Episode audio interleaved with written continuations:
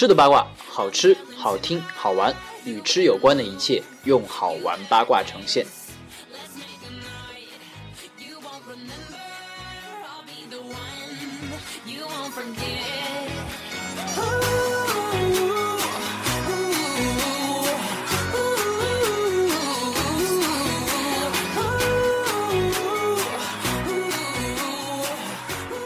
大家好，这里是吃的八卦，一档以吃为主题，用无责任八卦、无节操吐槽呈现美食的节目。我是 Link，目前节目还处于三无状态，内容无限制，更新不定期，嘉宾没着落，所以非常期待你的加入。无论是当面约吐槽，还是想直接抢过麦自己上，哦，又或者是讨论挖掘机技术哪家强，或者是索要神秘代码，都请联系我，请联系我。OK，我的联系方式：新浪微博 link 折腾中 L I N C 折腾中，呃，微信 link L I N C 下划线 that 就是最后一个字母 Z 下划线 turning T U R N I N G 啊 T U R N I N G 对 link Z turning。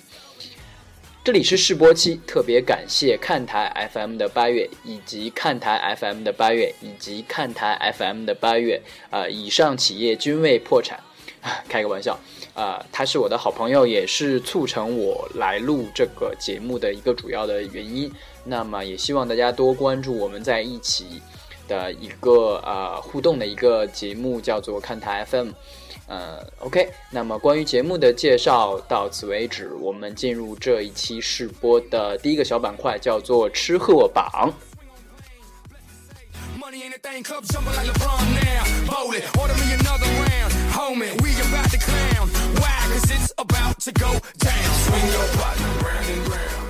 呃，吃货榜。啊，那这一次我们的吃货榜想聊一些什么东西呢？我们就从啊即将要开赛的 NBA 开始。那么新赛季就要来临，许多球员因为上赛季的表现或者是球队的成绩，呃都有所不满，所以对自己也进行了一个一整个假期的特训。那其中我留下深刻印象的一位球员是来自于呃。雷霆队的 Russell Westbrook 维斯布鲁克，那么他在呃休赛期的时候发过一条微博，说：“我减肥成功了，我的成功归功于健康的食谱，我已经一个一个月不吃盐了。”对，类似于是这样的一条推。那一个月不吃盐，是不是意味着呃从海里生长来的忍者神龟类就都比较不怕没有盐的生活呢？我不知道，但是。呃，除了像他以外，像老资格一些的 Kobe Bryant 或者是 Steve Nash，他们都有很严格的遵守一个少糖、少油、少盐的食谱，也确实为自己的身体状态、运动竞技状态的保持，呃，建立了非常好的一个基础。那么，我们可以去考虑一下，呃，这些 NBA 的球员，那除了正面的说，通过健康的食谱来保持自己的身材，那反面是不是也意味着他们的块头那么大，比赛的强度那么多，一定需要更多的饮食的一个保证，才能呃身体倍儿棒，吃嘛嘛香呢？那 OK，那我们今天就来总结一下呃 NBA 球员最喜欢的餐厅。那么当然，如果你有这方面任何的第一手的爆料，又或者是。呃，足球员最喜欢的餐厅，或者是 CBA 球员最喜欢的餐厅，都欢迎跟我联系。还是那句话，跟我联系，尤其是女孩子们。OK，那我们先从吃货组开始盘点。呃，为什么叫吃货组呢？因为这些呃球员他们都来自吃货国，没有没有错。那第一大吃货国当然是我大天朝，所以第一位球员啊，当然是我们的姚老板。啊虽然他已经退役了，但是仍然是。在 NBA 最重要的一个中国人的名字，那我当然也希望，不管是周琦小朋友、大魔王小朋友，还是呃王哲林同学，都能够尽快的加入 NBA，让我们有更多的球员来去做讨论。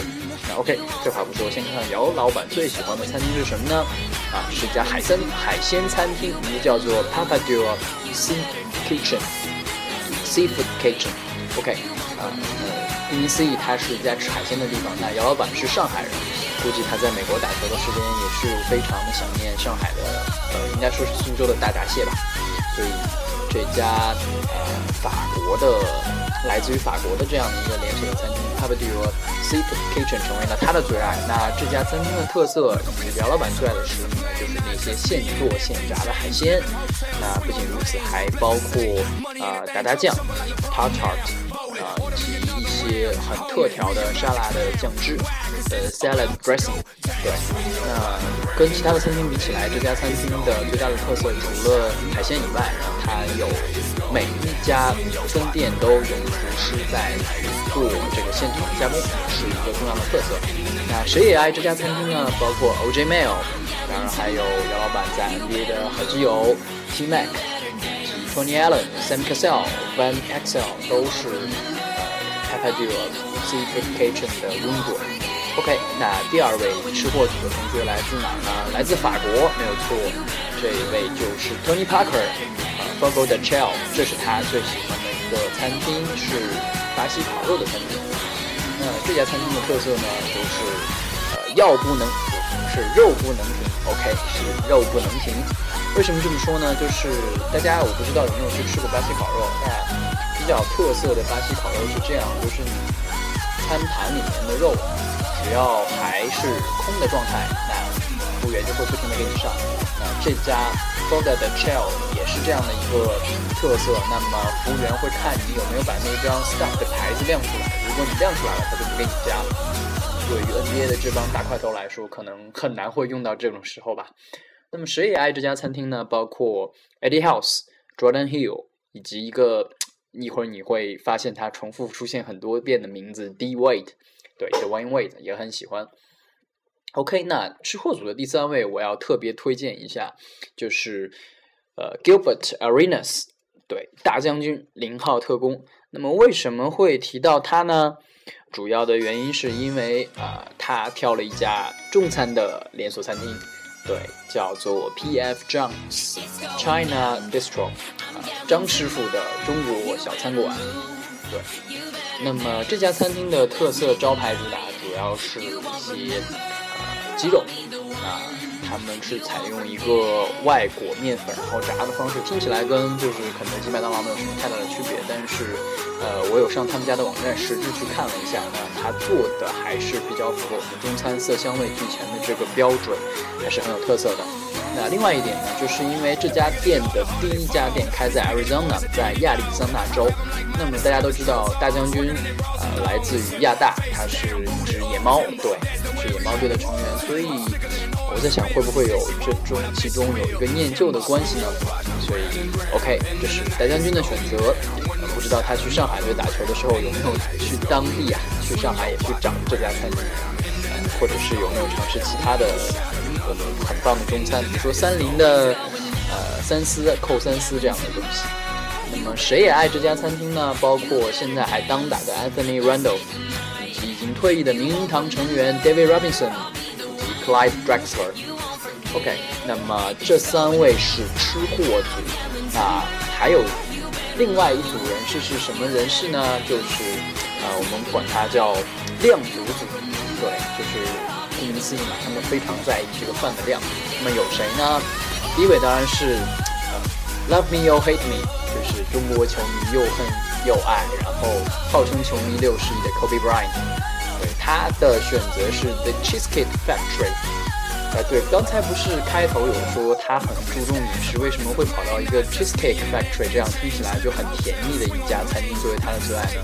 其实有一点挂羊头卖狗肉的味道，因为这家餐厅它的特色并不只是甜品，而是什么东西都大于好。呃，甜点、沙拉、意面、鸡肉、牛肉、海鲜，什么东西都有，包括它也卖酒。对，作为连锁餐厅这一点而言，也算是对于。NBA 的这些啊运动狂人们来说是一个很好的选择。那有照顾到所有的运动员他们呃特别的一个食量，所以不仅是 Kobe，包括 Charlie Villanova 牛瓦哥以及 Lindsey Hunter，就是退役的啊亨特探长，呃 JJ Redick、Channing Frye，呃 Daryl Darius Miles 都非常喜欢 Cheesecake Factory。OK，那么。这是他们的选择，就是量又足的一个角度。那第二位呢，就是 LeBron James 当然是 NBA 现在毫无疑问的第一人，也是今年夏天转会之后又成为不，他本来就在舆论中心的这么一位天选之子。那他的选择是什么呢？是 Morton's Steakhouse，对，这是顾名思义嘛，是吃牛排的一个地方。那么，呃，为什么他会选择这家呢？其实有一点点小小的故事在里面。Morton's 的老板其实，在七十年代做过花花公子俱乐部 Playboy Club 的呃饮食设计以及总监，所以这家 Morton's。呃，它的最大的特色就是充满了男性的荷尔蒙。那对于呃被服装令所左右或者说所限制的这些 NBA 球员们来说，能够找到一个很放松的一个环境，并且充满了美女和美食美酒的这样一个地方，对他们来说是非常棒的一个放松。啊，作为好基友 D Wade 当然是也是这家店的常客。那其他的球员还包括 Gerard Wallace，对，呃，前猫王现在在。波士顿，呃，包括我们的呃 Derek Rose，对，就是风城玫瑰，我们的最年轻的 MVP 之一 Amory Caspi，对，呃，下面一位来自于这个量组组的，就是我们的 KG Calvin Garnett，他的选择是 Root Chris Steakhouse，又是一家牛排店，那他的理由也是非常的简单跟直接，就是这家店的牛排。量非常足之外，服务非常非常的好，呃，会为球员去安排一个独自的私人空间之外，呃，服务员也都见过大场面，所以不会有太多的呃困扰，说追要签名啊之类的这种情况。那 KG 自己的私人菜单包括卡塞沙拉、纽约卷以及龙虾，呃，这是一个相对来说比较传统或者说比较老派作风的一个牛排餐厅啊。所以喜欢的人也都是一些老球员了，比如说 Eddie House，，Steve Francis，OK，这是两组人马。但是其中我不知道大家有没有去注意，就是有一个名字一直不断的出现，就是 D Wade，对，他在呃 LeBron James 以及 Tony Parker 的选择名单当中都有所出现。那么作为 Wade 这样一个大吃货来说，他自己最喜欢的是哪一家餐厅呢？OK，他的客场选择是 Chili's，也是一个连锁餐厅。啊，这是来自于达拉斯一个非常啊有特色的南方口味的这么一家餐厅。它的招牌菜是一个烤紫排。这家餐厅的拥趸还包括 Mike Bibby，呃，LeBron James，Chris Bosh，当然就是之前那个时候热队的一些球员。那非常有意思的一点就是，这家 Chili's 包括另外一家连锁餐厅 Wendy's 的一个老板，对，叫做 Junior 呃 Winbridge。那这个球员可这个名字可能你是没有听过，尤其是作为一个 NBA 的球员，但啊，他其实是这两家连锁店加起来超过有三百多家店的一个啊老板，也是 NBA 球员在退役之后可以说啊生活风生水起的这么一个榜样。所以，其实作为吃货，作为一家特别的餐厅，跟 NBA 有渊源的一家餐厅，把 Wade 的 Dwayne Wade 能够独立的拉出来，也是。够的这么一个理由。OK，好，那这里是今天的过吧，那些 NBA 球员最喜欢的餐厅。哦，OK，我们进入下一个环节啊，吃货吐槽。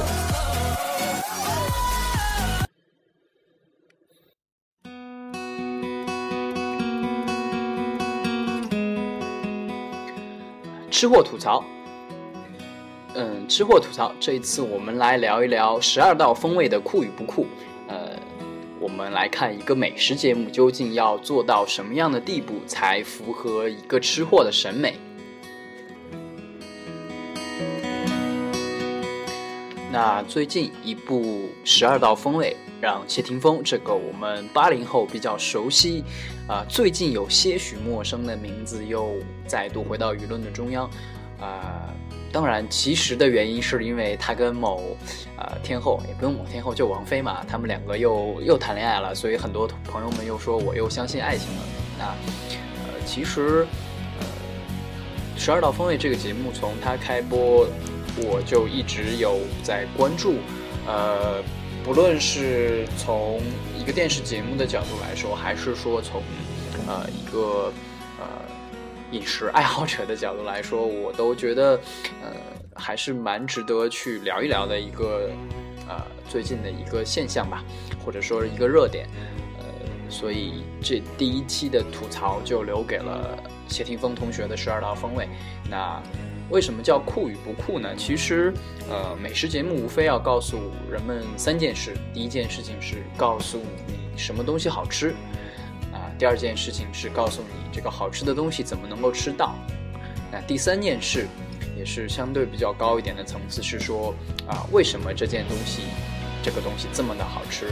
那从这个角度来说，呃，我们的霆锋同学虽然人很酷，然后又请了很多呃。他的明星的小伙伴们，作为一个是准土豪嘛，毕竟那个后面的特效公司 POTING 是他的公司，他已经是以老板的身份来出现，确实，呃，提供了一个比较好或者说比较美轮美奂的节目效果。但是从美食的这三个角度来说，还是统治尚未革命尚未成功，统治尚需努力的一个状态吧。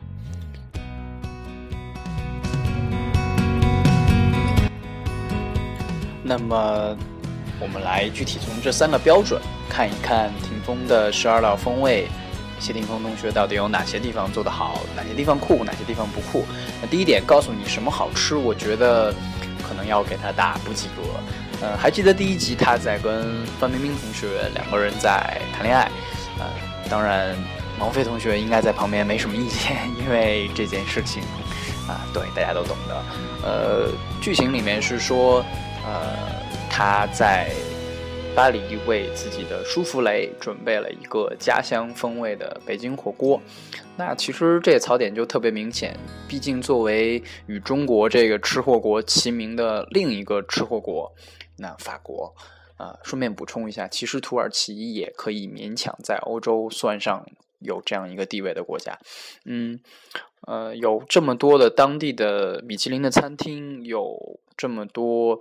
呃，海鲜或者是呃鸭肉这样呃，包括青口他自己非常喜欢的食材，也在法国这个环境里面可以去准备。那他准备了一个火锅，我觉得这其实是不太符合美食节目的审美，就是告诉你什么好吃，因为什么好吃一定是跟你所在的环境、所在的地域有所关系。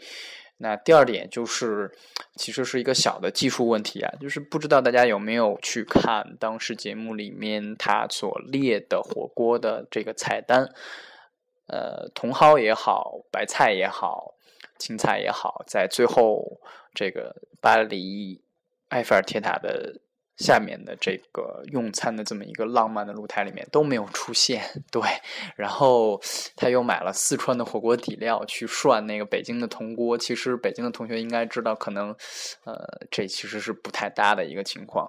那包括在后面的每一集里面，第二集的呃张家辉的鱼，他要去找鲷鱼啊，要去找鳕鱼，但最后他去钓的是鲷鱼。那包括在赵薇那集里面给猪蹄，就是呃蹄膀里面去注射的红酒，还是到底是肉汁？呃，总之每一集都有所出入吧。那呃从这个角度来说，其实呃它并不是一个美食节目，而是一种个人成长的一种表达。啊，绕回去就说，告诉你什么好吃这一点，一定要因地制宜去反映当地的特色。那从这个点的角度来说，我个人比较欣赏他在呃跟父亲互动的那一集里的部分。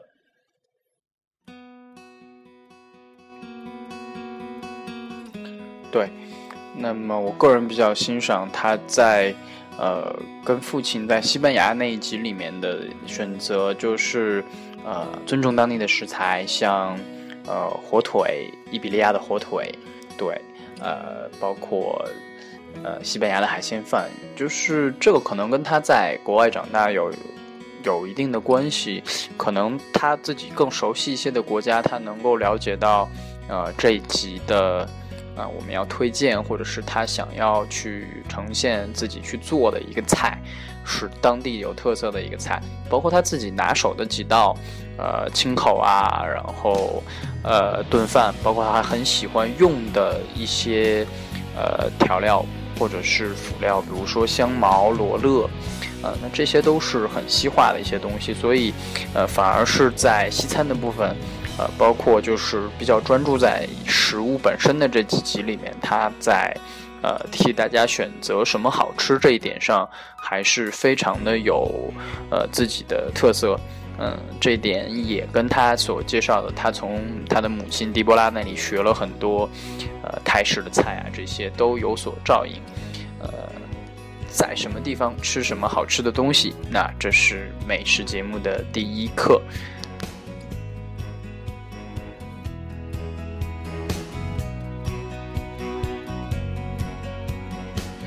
OK，那么第二个标准是说，呃。我们怎么能够吃到这样的一个美食？那对于谢霆锋来说，他的方式是怎么做？呃，很多的节目处理的方式是说我在哪里吃或者在哪里买。那这两种方式其实，呃，都非常的贴近生活啊。我们每个人都是要么做要么吃，去找到这些美食。那